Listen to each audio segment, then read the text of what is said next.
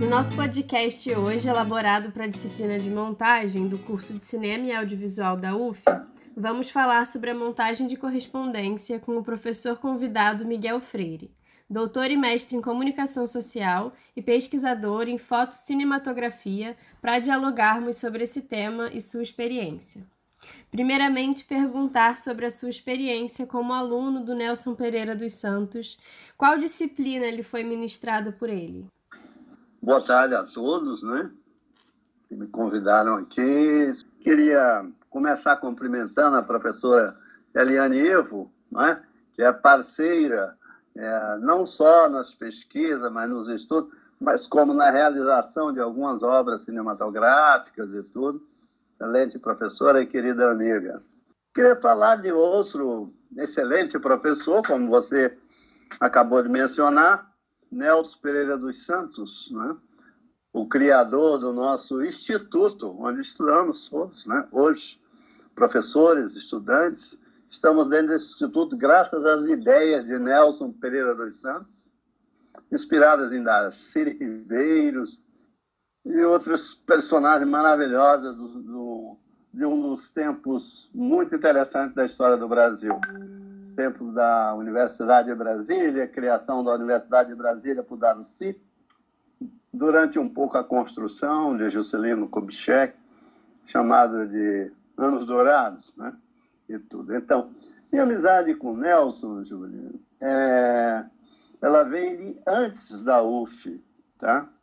Eu era estudante de arquitetura na UNB quando fui levado pelo professor Fisberg, um arquiteto, me levou a Paraty, onde Nelson estava filmando o Asilo Muito Louco, com fotografia do Dib Luft, um elenco fantástico, e a assistência de direção do nosso querido Lacerda, Luiz Carlos Lacerda, o Bigode, né? É, hoje parceiro também no cinema e tudo, que me concedeu recentemente uma entrevista maravilhosa sobre Nelson Pereira dos Santos. Então, minha, minha amizade, minha aproximação com o Nelson vem antes não é, da minha vinda para a Universidade Federal Fluminense. Nelson foi o, também o criador, o idealizador do primeiro curso de cinema no Brasil, que era na Universidade de Brasília. Esse curso não logrou êxito em termos de continuidade. Ele foi aí fruto das dificuldades políticas do Brasil na época, coisas do golpe de 64 e tudo, a saída dos professores em 65, conhecida como diáspora, dos grandes cérebros, né? dos grandes mestres da UNB, que foram embora em 65, Nelson também afastou-se da UNB em 65 e o curso é, criado por Paulo Emílio, por ele, por Jean-Claude Bernabé, na época da, da liderança de Darcy Ribeiro e tudo, esse curso não, não foi em frente. Certo? Mais tarde, é, uma nova tentativa com Jean-Claude se fez de novo em Brasília. Mas nesse interregno, é, Nelson já tinha aberto aqui o Instituto de Arte e Comunicação Social com o Instituto Superior de Cinema. Então, com a frustração da segunda tentativa de se fazer um curso superior de cinema em Brasília, que também foi fechado, graças a um vice-reitor, mais tarde reitor, que era um capitão de mar e guerra, José Carlos Avelar. Não, José Carlos. Mas, enfim, já falecido, ele, ele mais uma vez frustrou a ideia de, de se ter o ensino de cinema em nível superior em Brasília. José Carlos Azevedo. José Carlos Avelar é, um, é, é, é, uma palavra mais forte, porque é um grande crítico, entusiasta do cinema, uma pessoa maravilhosa que já também falecido, que me apoiou, inclusive, no primeiro filme que eu fiz aí, na UF, ainda como estudante, tudo, com José Carlos Avelar, que facilitou o uso da, da máquina de edição, a tal da moviola, assunto do qual vocês estão me chamando para conversar hoje.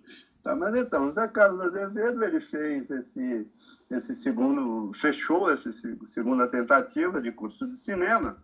E aí eu, junto com alguns amigos, alguns colegas, né? Colegas, amigos também, mas colegas, fomos transferidos aqui para a Federal Fluminense para esse curso criado por Nelson Pereira dos Santos. Mas já conhecia Nelson de visita a Brasília das histórias dele ter feito o primeiro curso lá em Brasília. E agora, de fato, não não não não tive não tive inscrito com aluno em nenhuma das disciplinas do Nelson, tá? Nos tempos em que vim aqui para o Instituto de Arte e frequentei o curso de cinema, né, que chamava-se especialização em cinema, era curso de comunicação, com especialização em cinema, não foi aluno do Nelson. Nelson era mais, era mais uma figura, digamos assim, emblemática e protetora do curso. E ele era um professor, digamos assim, de, de, de sala aberta na, na, na prática da filmagem. Então, o que nós fazíamos, estudantes de cinema, era frequentar o set de filmagem do Nelson e a sua produtora para conversas a qualquer momento. O Nelson tinha essa disponibilidade. Ele falava com a gente a qualquer momento. Me lembro de algumas visitas que nós queríamos falar com ele sobre Fome de Amor, sobre Vidas Secas, né? Filmes é, Vidas Secas, do clássico e tudo. E ele ficava nos perguntando, mas esse filme aí, quem é Berta? O que vocês acham desse filme? ele queria nossa, nossa opinião sobre um filme mais, digamos, de, um, de uma coragem, né? Que o Nelson, Nelson atirava no, na, na experimentação. E Quem é Berto era um filme de difícil compreensão na época, então ele queria saber se a gente estava acompanhando tudo, queria muito dialogar. Então, esse relacionamento com o Nelson é como estudante e professor, ele se deu de maneira informal. Aí nos filmes, orientação nos filmes, principalmente é, nos filmes é, profissionais que ele estava fazendo e as indicações que fazia para que integrássemos é, equipe de outros filmes também profissionais, até porque no curso de cinema era recente, nós não tínhamos assim um, um currículo básico muito determinado. A ideia de fazer cinema era muito ligada ao, ao que o professor Sérgio Santeiro gosta de chamar de liceu de ofício. A gente aprendia fazendo. Né? E, e o curso de aqui de Niterói, o curso da UF, tinha, digamos assim, o privilégio de, embora não ter nada quase de equipamento, extremamente pobre, como sempre foi, até hoje é um pouco, né? mas ele não tinha nada. Mas ele tinha essa proximidade com a melhor parte do mercado produtor. Os melhores filmes eram feitos no Rio de Janeiro, então nós tínhamos essa proximidade com os realizadores e o Nelson sempre foi um intermediário dessa dessa ligação. É? E aí, é, essa ligação do fazer cinema é, estava para além da filmagem, estava para todas as etapas da produção cinematográfica. Algum, alguns acompanhamentos, desde a roteirização, a própria captação de imagem ou filmagem, como se falava na época, os tempos da filmagem, a produção da filmagem, e depois a pós-produção, como a gente fala hoje, que era exatamente a edição ou montagem, que era feita em uma máquina mecânica chamada moviola, certo? Então, então Nelson intermediava essa, esses nossos contatos com o mercado produtor, até porque os professores da UF nessa época eram realizadores, eram produtores de filme, eram agentes atuantes do fazer. Depois é que, com essa mudança de regulamentação, de regularização do processo de ensino acadêmico para o cinema, é que os professores é, ganharam uma carga teórica mais forte, de mestrado e doutorado, mas ao mesmo tempo afastaram-se um pouco do fazer cinematográfico de modo profissional, até porque os professores, em sua grande maioria, são de dedicação exclusiva ao ensino. Então, portanto, não podem ter uma produtora, estar fazendo filme constantemente e tudo. Eu tenho ainda um viés da antiga, até por força da minha idade, da minha formação, que eu, eu fico fazendo vídeos, fazendo filmes com os estudantes nas minhas disciplinas, que são mais práticas e tudo, mas é, fora do mercado, tá? Nós fazemos filmes de pesquisa, visa um outro mercado, são filmes são feitos sem recurso, de um modo bastante independente, e experimentais. E tem, tem, tem um público-alvo é, diferenciado, é outro público, não está para marqueses dos cinemas, não. É mais para estudo e pesquisa, dirigido ao meio acadêmico e para os amantes de cinema. Tá bom, Júlia? Sobre Nelson, é isso. Tá ótimo, obrigada. É, você falou da moviola, uhum. e aí eu queria saber se você teve prática é, utilizando a, a moviola, prática com a montagem analógica, e se sim, como foi para você essa transição para a montagem digital? Veja você, das categorias constitutivas do cinema, tá? do fazer cinematográfico, que aí eu batizo como área da direção, da fotografia, da edição, da, da cenografia, tá? da, da parte sonora, né? até de figurinhos, tá? a interpretação. Né? Eu, é, como, como estudante, optei por escolher, né, é, me ligar mais à área da imagem a fotografia cinematográfica, os aspectos da iluminação, construção estética da luz, né? estilos e tudo. E é, é, uma área, é uma área do fazer cinematográfico que, que demanda uma técnica muito, muito apurada na época, porque era, hoje também, mas na época era um cinema analógico, então nós tínhamos as películas, trabalhavam com, com tiras de filme, vamos assim dizer, né? chamávamos de negativo, caríssimo, né? Então era uma responsabilidade muito grande essa parte da imagem.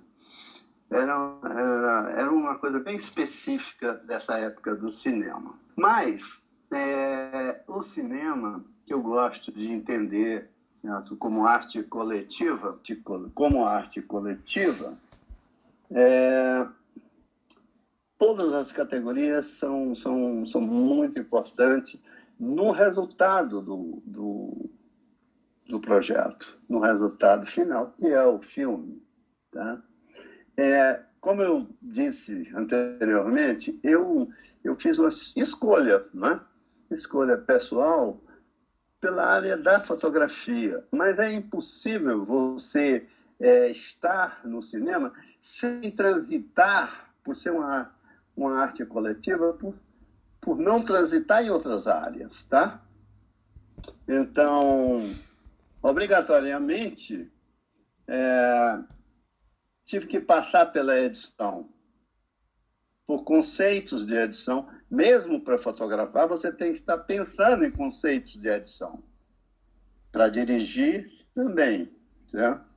Para tudo você tem que estar pensando nas outras atividades constitutivas. Você não pode pensar uma imagem sem um som, você não pode pensar uma interpretação sem figurino e cenário, certo?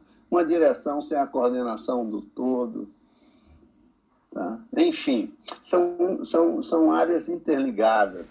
E, nesse sentido, é, você vai levado a a, a transitar, principalmente nesse tipo de produção é, que fazemos basicamente aqui no Brasil, que é esse filme de autor de produção independente.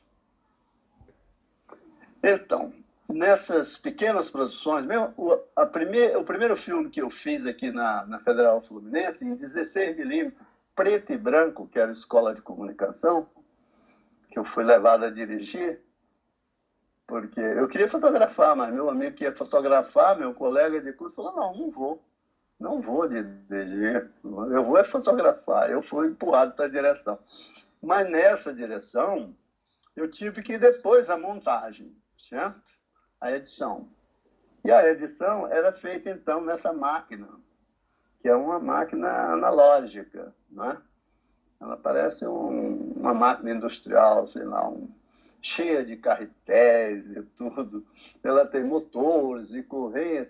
O que ela permite de mais, é, digamos assim, importante, fundamental para a edição, é que ela, ela projeta o filme nessa velocidade.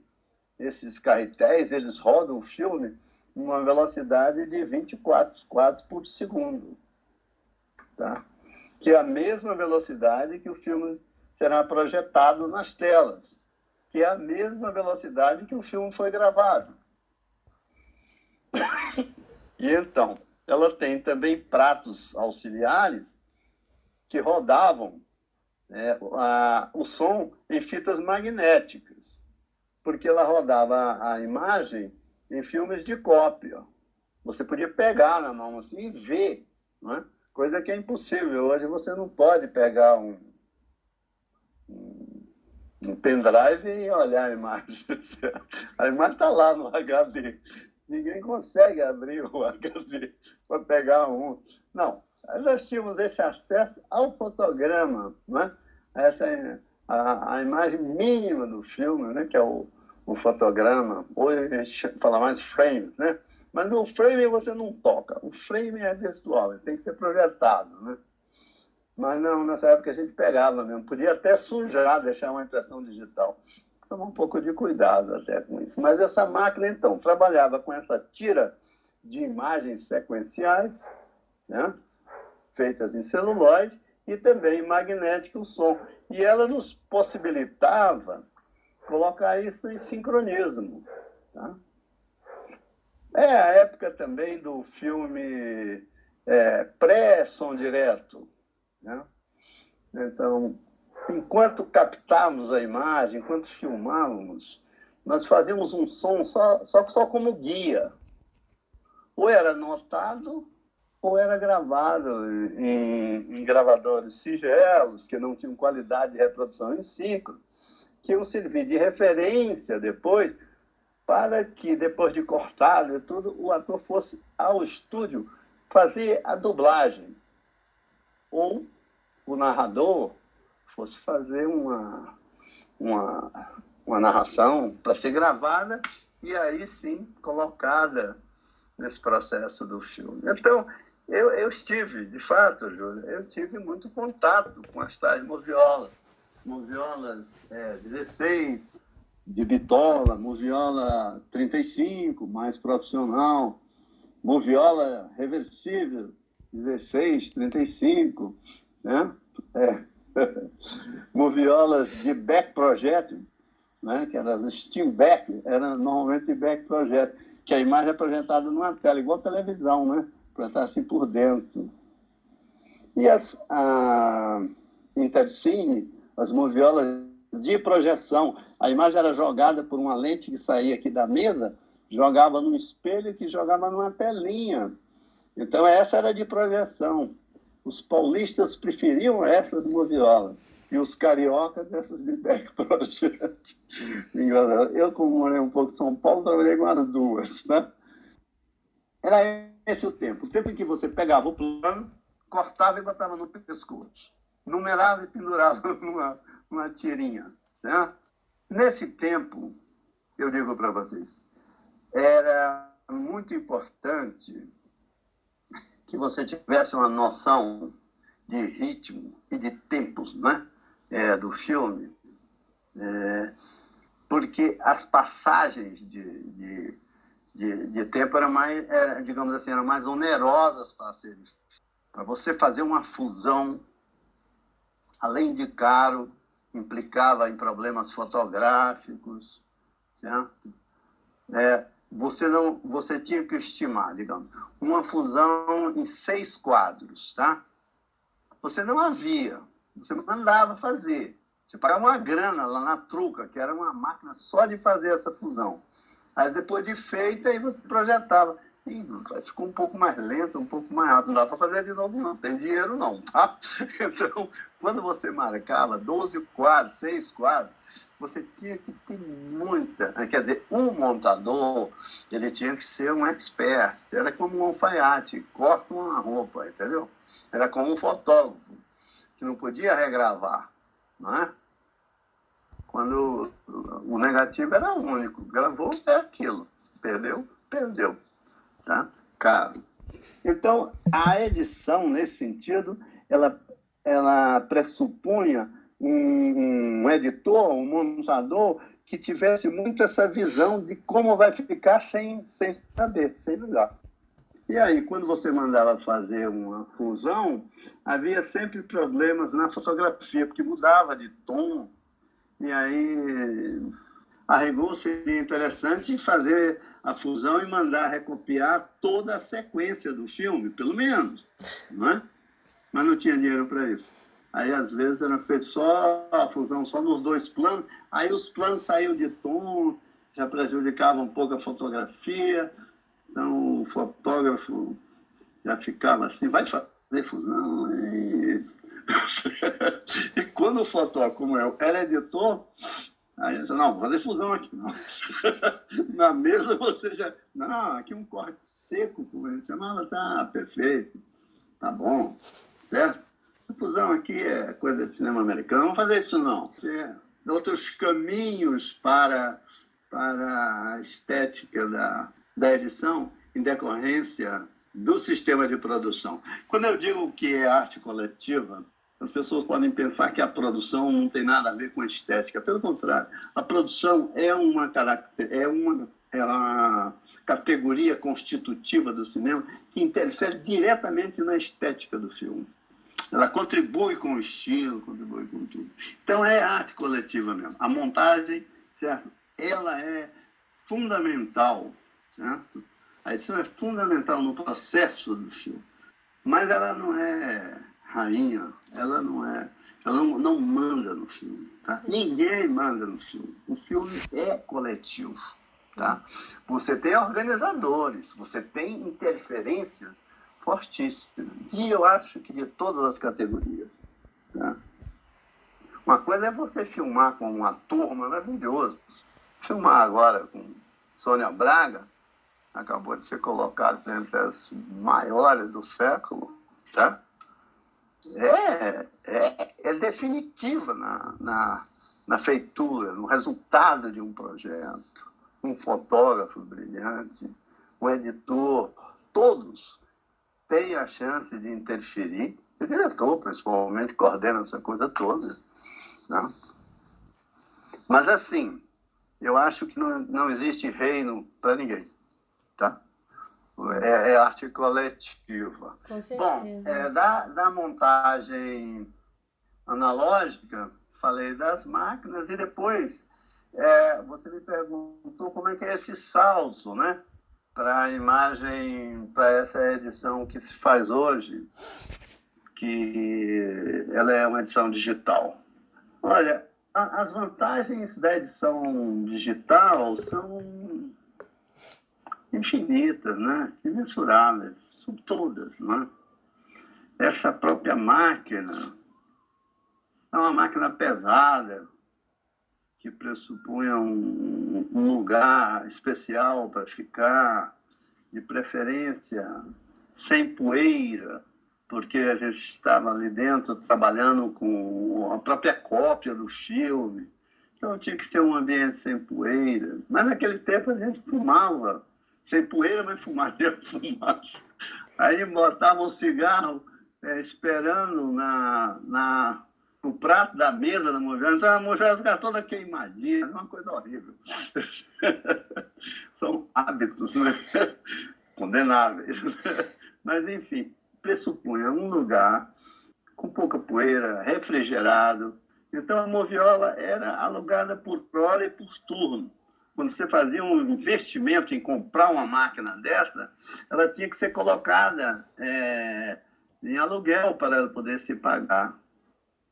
E não era um aluguel, assim, aluga essa viola por um mês. Não, se alugava por turno. De seis em seis horas, como fosse um taxímetro, você pagava ali o uso da moviola, tá? É, então, em termos de preço, de mobilidade, os computadores Macintosh que aceitam esses programas de, de, de edição, de Final Cut e, Adobe, cada hora um melhor do que o outro.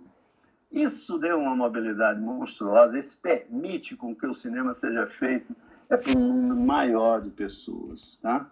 Uma espécie de democratização. Eu vejo o processo digital no, no cinema, Júlia, Juan e Lícia, não é? Eu vejo como um, um momento de democratização, um momento de facilidade de produção. Já que eu entendo que a, a produção interfere na estética do filme, eu acho que com essa, essa queda dos valores de produção, que passam pela, pela captação da imagem digital, pela captação do som digital e pelo acabamento nos computadores, que andam debaixo do braço das pessoas, e as moviolas tinham que vir de caminhão e ser instaladas definitivamente em um endereço fixo. Né? eu acho as vantagens, é, do ponto de vista de produção, são monstruosas, incomensuráveis. Do ponto de vista estético, a facilidade é muito grande. Então, você, você tem muito mais recursos né, na edição digital. Eu ainda peguei a transição da época que a edição digital ela tinha um nomezinho, ela não, não era descontínua, entendeu? Você tinha que ir montando o filme todo numa ordem. Se você quisesse colocar um plano fora do lugar, você que começar tudo de novo. Era um pouco complicado, então tinha alguns programas. Depois entrou essa montagem que a gente faz o que quer agora. Bota o plano onde quer, bota o som onde quer. A parte sonora, a gente trabalhava no máximo com três pistas uma para diálogo, uma para música e outra para sons, ruídos de sala, tá? E isso depois ia para um laboratório, outro lugar. Aí lá vai, vai de táxi, vai de carro, sabe? Você vai pegando de longe, mas é um estúdio para fazer esse processo de mistura, equalização dos sons e misturas, que também você não via antes o editor de som tinha que ser muito bom também, porque ele fazia toda a equalização desenhando com um lápis nessa película, nessa, nessa fita magnética. A fita magnética era marronzinha, assim, ele riscava com um lápis branco, um lápis próprio. Então botava os BGs, né? O som vai, vai subindo, o som vai descendo, aquilo é tudo desenhado. Lá no estúdio, o técnico ia obedecer aquele desenho e ficava todo mundo rasando para dar certo aquela coisa. Então exigia um conhecimento muito apurado. Quer dizer, hoje você faz, testa, ouve, né? Chama todo mundo, tá bom mesmo? Não tá? Então, eu acho que as vantagens são monstruosas. Desde a captação. Eu sou diretor de fotografia, que ficava, antes do vídeo assist, que ficava com meu olho lá na câmera, diretor de fotografia e câmera. Ficava com meu olho e depois o diretor perguntava para mim assim, tá bom? Aí eu tinha que dizer ali, tá bom ou não? Se tivesse passado um avião lá no fundo, se tivesse entrado um cachorro que eu não vi, se tivesse uma sombra fora de lugar, eu estava ali me responsabilizando. E quando aquele negócio voltasse três, quatro dias ou uma semana depois, para ver se tinha erro ou não, seria um preço maluco refazer a filmagem. O ator teria que vir de novo, se ele estivesse ocupado com o teatro e tudo, até conjugar esse plano de produção para uma refilmagem, a responsabilidade era muito grande. Então, a gente cobrava mais caro também, tá? Agora, hoje não. Hoje todo mundo vê no vídeo assiste, aí as pessoas ajudam. Ali, uma sombra aqui, opa, então puxa essa reflexão para cá, entendeu? É muito mais seguro, é muito mais seguro fazer cinema. Eu, eu tinha uma história de que, e veja que eu sou da área fotográfica, que foi a que mais resistiu pela troca do filme analógico pela captação digital. Eu comecei a ver que na tela pequena a qualidade é, é difícil de apontar, certo? Entre um filme captado com película e um filme captado né, de forma digital. Porque a fotografia, como o nome diz, é fotografia escrita da luz. O que importa é a, é, a, é a quantidade, é a capacidade, é o parque que você tem de iluminação. Tá? Isso é fundamental. Não tem quem melhore uma fotografia mal iluminada. Então tem muito recurso hoje, mas é complicado você mexer em direção da luz, criação de. Continua uma parte artística muito importante a ser, a ser cobrada, a ser colocada nos ombros do diretor de fotografia, de concepção de criação de imagem. Tá? Eu, eu, eu, vejo, eu vejo vantagens. Certo? Eu vejo muitas vantagens no, na edição digital. Permite experimentação, é, é, é muito interessante, tá? Tá bem. É, queria perguntar se você já trabalhou com a montagem de correspondência é, tanto se você quiser comentar também como diretor de fotografia, que parece que você teve mais experiência assim de campo, mas também talvez com montagem de fato, ou como diretor, enfim, se você tem alguma experiência prática com esse tipo de montagem. É certo. Falando um pouco de novo de montagem, a montagem, como explica o próprio, um dos grandes montadores que nós temos no Brasil, que é o Eduardo Scorel, responsável por grandes clássicos, né? filmes importantíssimos, como Caba Marcada para Morrer e tudo. Ele, ele, ele tem um artigo muito interessante que se chama. Deixa eu ver aqui se eu tenho o nome do artigo dele. A desimportância da, da edição. Mas esse D está entre aspas, né? Ele vai discutir principalmente essa essa ideia de que a montagem é, é totalitária, ela manda em tudo, certo? Que o filme pode ser feito na montagem e que alguns filmes não são de, de, de diretor, são de montador, certo? Ele vai explicar, ele que é editor, ele vai explicar que a montagem é subordinada à etapas anteriores do fazer cinematográfico. Tá? O que é definitivo é quando ele diz que não se monta um plano que não foi filmado, só se edita o que foi gravado. Tá? Então, essa é, é a única subordinação maior da edição. Tá? Ao editar meus filmes, e também acompanhar a edição de outros de filme que produzi, certo? é possível ver isso. É possível ver que isso só se edita o material que você eh, ou injeta no computador hoje, ou antigamente levava né, as latas de copião para a sala de edição. Não há como editar o que não, não, não foi filmado, que não foi selecionado, entendeu? Veja aqui uma coisa que é, bom, que também é, é a ressaltar é, do próprio do próprio Escorel, no sentido de que a montagem ela não é totalitária, ela não pode se responsabilizar pelo filme, mas ela, ao mesmo tempo, é uma categoria constitutiva da maior importância dentro do filme, tá? Uhum. É ali que você faz a, a, é ali que você exclui o que você não quer, certo? É ali que você cria ritmo para o seu produto, tá? Para o seu filme. Mas tudo vem de uma subordinação anterior. Porque a montagem não existe só frente ao computador. A montagem existe na hora da elaboração do roteiro. O roteiro não é um texto literário comum. O roteiro é um texto que já obedece, digamos, a uma a regras que são ditadas pela edição. Então o filme começa a ser editado na cabeça de quem escreve, de quem vai dirigir. O filme é reeditado no momento da gravação.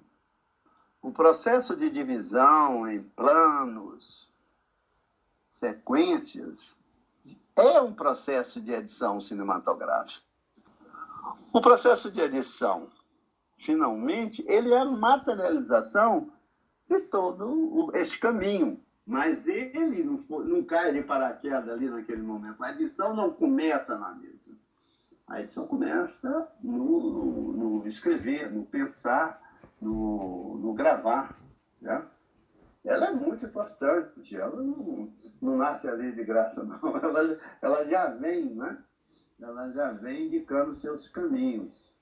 E a, a, a boa edição, eu acho, ela, ela deve buscar, isso também é Escorel que diz, não sei se é o Ismael, agora misturei um pouco, Ismael Xavier, grande crítico, leitor dessas coisas, que falam muito de um sentido, de um sentido que existe dentro do plano. Tá? Então, o plano em si, essa unidade né, é, que reúne os fragmentos, que são os frames, na costada são essas unidades básicas para a, a constituição da montagem, o plano, né, que somados vão juntar as sequências, que somadas vão juntar o filme. Né? Esse plano ele tem um sentido dentro dele, que deve ser descoberto pelo editor. Dentro do, do, do plano, dentro do enquadramento, do, como diz Eisenstein, na infra, no infraframe, você tem um, um, um sentido que está ali dado, colocado, expresso. E aí, por esse sentido, é, para a constituição desse sentido, fazem parte todas as categorias. A estética fotográfica, a interpretação, o cenário, né? a velocidade. Como é que a mise-en-scène em si? Tá? A mise-en-scène está ali. E ela deve ser redescoberta, digamos assim, na estética, tá? Isso é um conselho para montadores, tá? Isso vindo de um dos grandes montadores e com apreciação também do, do próprio Ismael, como, como crítico. Agora, quando eu vejo essa, é, essas categorias de montagem, não é?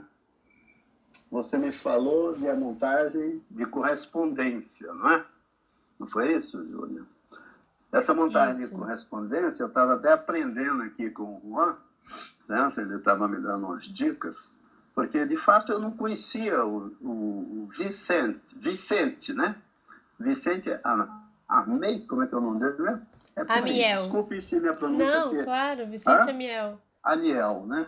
A gente vai botando tudo para oxítono porque ele é francês, né? Então, se fosse americano, eu ia chamar logo de Vicente, mas eu chamei de Vicente Aniel, porque ele é francês. Então, vamos lá, certo? Ele vai e fala dessa categoria de correspondência. Eu achei, do pouco que vi, ele, ao, ao batizar de, de correspondência, ele ele quis é, trazer, digamos assim, um novo caminho, um novo caminho que, que pode orientar uma mensagem, uma montagem, para além daqueles tradicionais, como é, da ritmo e construção a narrativa, que vem indicada pelo roteiro, ou de uma montagem discursiva, que é muito tradicional no documentário, onde você coloca uma opinião, contrapõe com outra, ou conjuga, não é? Coisas assim, que aí é discursiva e tudo. Ele, ele, ele trata de uma, de, uma, de uma linha de adição, digamos assim, de um partido de adição, que obedece fundamentalmente à estética e que pode, inclusive, desqualificar um pouco os outros caminhos. privilegiando essa, essa construção estética, é, justificada pela opção por algo mais artístico, tá? a ponto de, às vezes, dispensar um pouco o conteúdo, rebaixar o conteúdo, em nome de ressaltar a forma. Tá? É interessante, é interessante essa leitura. Me desculpe é, resumir, é? quem sou eu, é? que gostaria muito de ter essa capacidade de resumir a teoria de, de Vicente em um parágrafo, pelo amor de Deus. Não isso, ele, ele, vai mais fundo, ele vai pegar pesado nessa coisa. Mas eu, eu como para mim é um assunto novo, eu, eu preferi localizar assertivas no Vicente em relação a, a montadores estudiosos, cineastas é, anteriores a ele. E fui buscar no, no mais clássico, a, a, aquele a que quase todo mundo se refere, inclusive o próprio Vicente. Né? Vicente. Então, vamos falar de Eisenstein. Né? Eisenstein é que é tido e havido né, como é, um grande contributor, não é? é tido e havido importante pela sua grande contribuição é, em relação aos caminhos da edição cinematográfica. Tá? Chamam de método einsteiniano tá? e tudo. O que é básico, o que é básico para Eisenstein é básico para os teóricos que se seguiram, Bresson, né? e aqui, entre nós mesmos, o próprio Ismael, Jean-Claude, e editores como o próprio Scorel, para repetir, né? eu estou citando mesmo, é o entendimento de que um plano com um determinado sentido, ao ser justaposto a outro plano, que tem também um sentido próprio, inerente a ele mesmo. Certo? Então, temos dois planos, cada um com seu sentido. Ao serem justapostos, podem criar um terceiro sentido que se diferencia dos dois primeiros. Tá? Então, isso de confronto é muito parecido com o que o Vicente fala de correspondência. Não é exatamente a mesma coisa, mas guarda uma certa analogia. O Eisenstein, ele, ele termina assim, de uma forma mais burocrática, assim, tentando, né? aí já mais como teórico, ele, ele tenta é, sintetizar, organizar os métodos de edição e classifica, os classifica assim como montagem métrica, montagem rítmica, montagem tonal, montagem overtonal e montagem intelectual. Essa montagem intelectual é que eu, eu, eu, eu na minha humilde aqui, leitura, eu acho que se aproxima né, o mais possível do, da montagem comportamental comportamental não, montagem por correspondência. A montagem métrica, segundo Eisenstein, é um estilo de montagem simples, em que as cenas longas são encurtadas por um, por um comprimento chamado de comprimento absoluto das imagens sem afetar a essência da história original e a sua emoção. Você vê o respeito do que diz o próprio plano. Certo? Você faz um encurtamento, mas você não pode invadir a mensagem que está dentro do próprio plano. Tá? Esse tipo de montagem pode ser usado para criar suspenses, blá, blá. mas, enfim, é uma montagem métrica, ela vem em obediência ao sentido que o plano tem. Tá?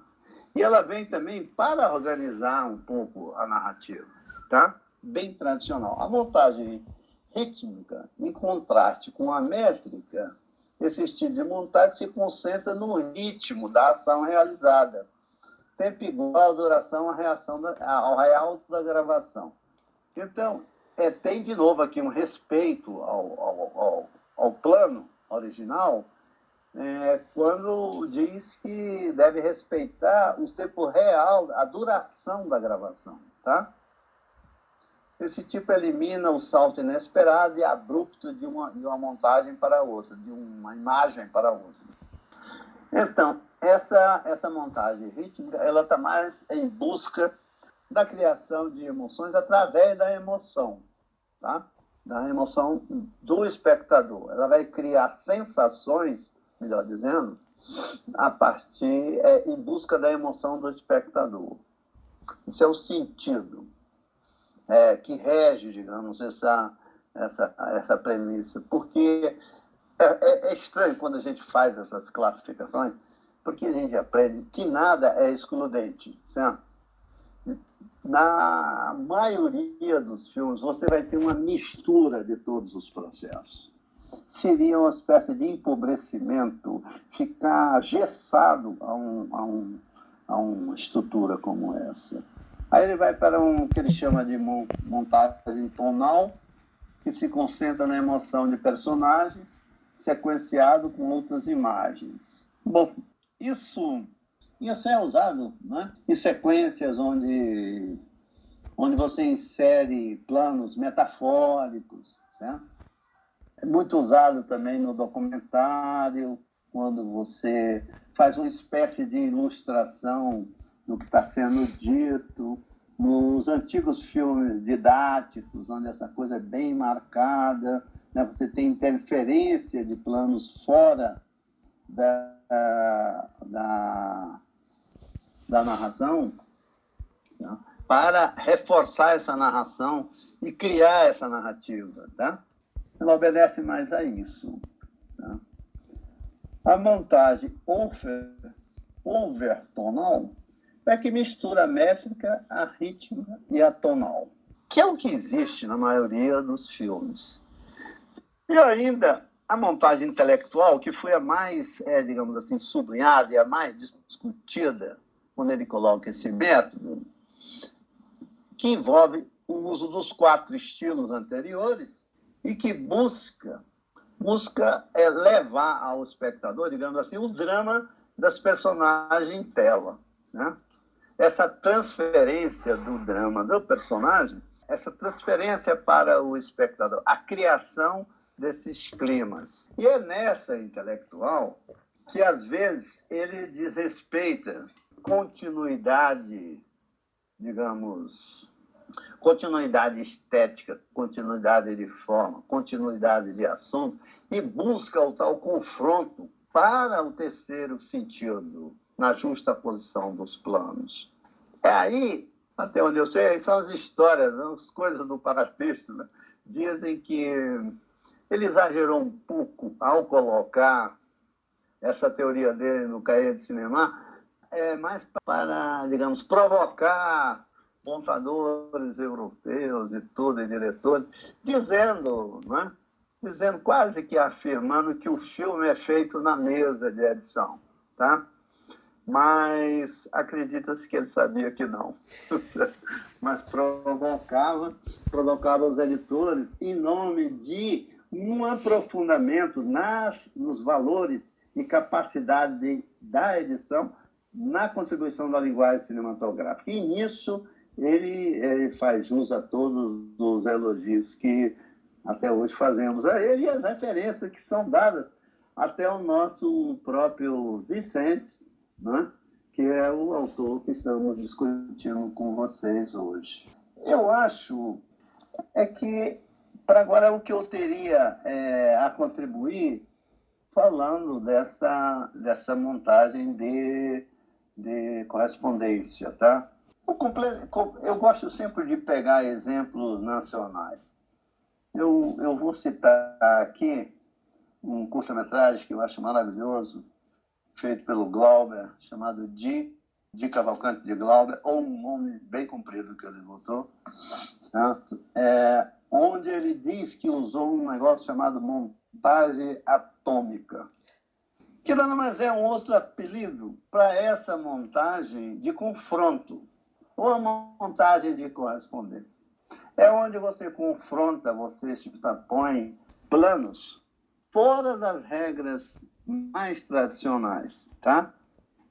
Fora de uma obediência estrita a uma, digamos, a uma narrativa cronológica. É quando você quebra esse parâmetro. Estamos em uma narrativa cronológica quebra isso.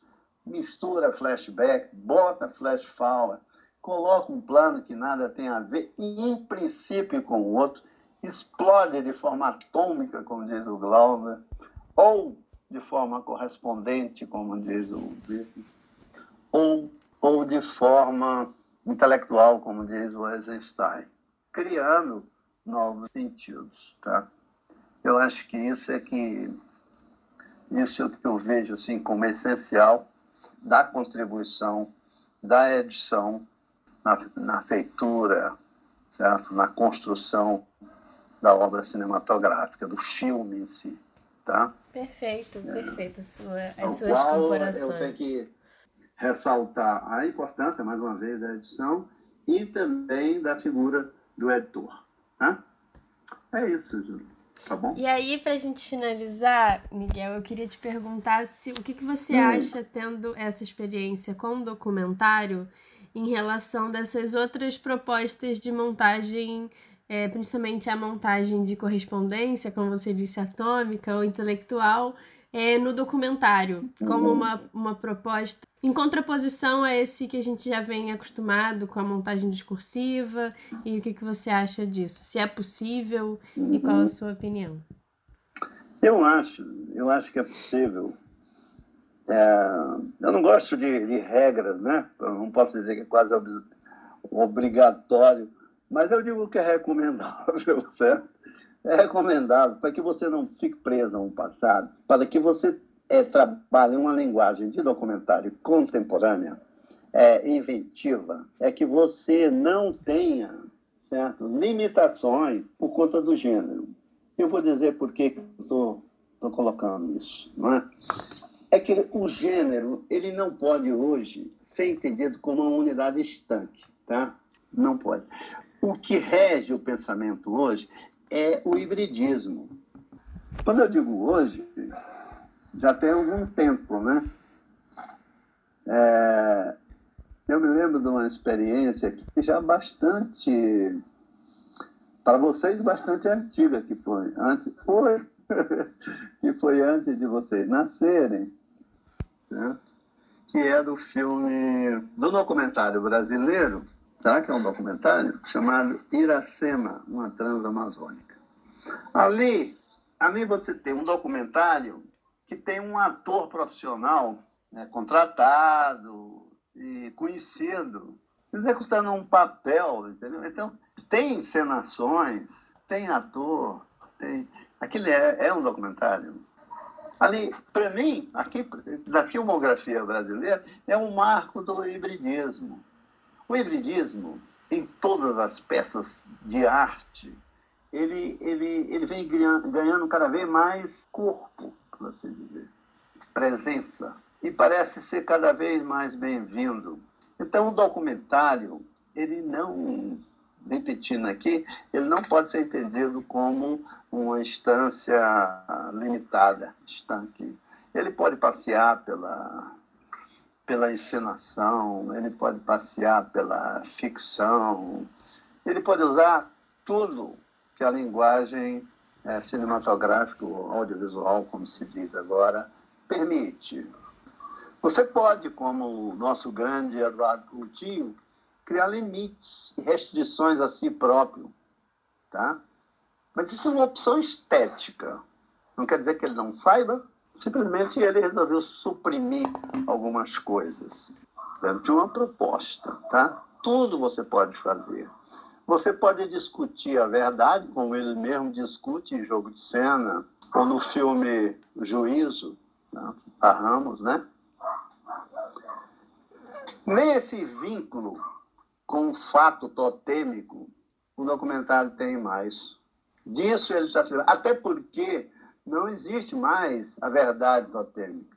A ciência, que tem por base a capacidade de aferir é, reações que acontecem da mesma forma, que se repetem, já descobriu que com a física quântica nada é tão estanque assim, nem igual. Então, por que, que o documentário abriria mão de todas essas possibilidades? Eu acho que o documentário deve, deve, pode, tem direito de usar todos os estilos de edição, misturá-los, optar por uma, usar os mais é, contemporâneos, os mais adequados à ficção.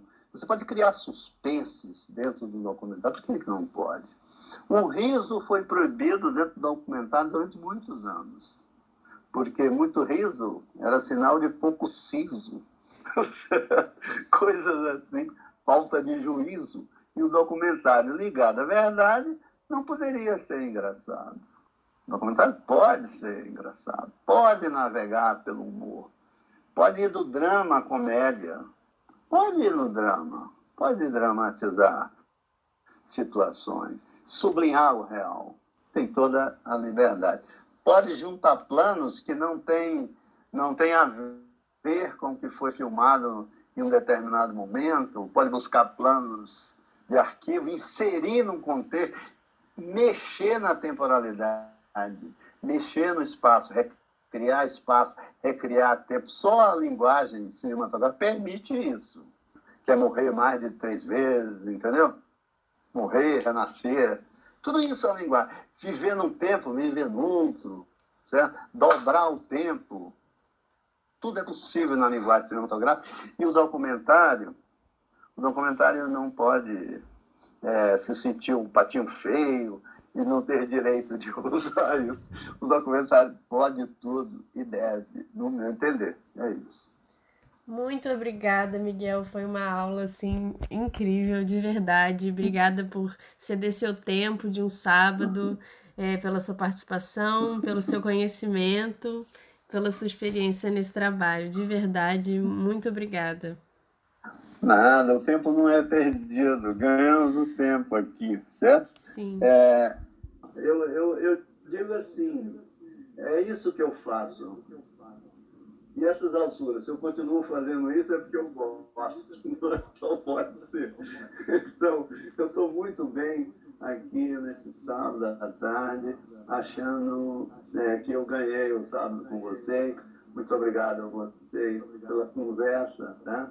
pela oportunidade de Peço desculpas se coloquei algum dado impreciso, isso é normal na oralidade, né? Mas eu espero ter ficado o mais próximo possível da verdade, se é ela existe de forma autêntica. tá vendo?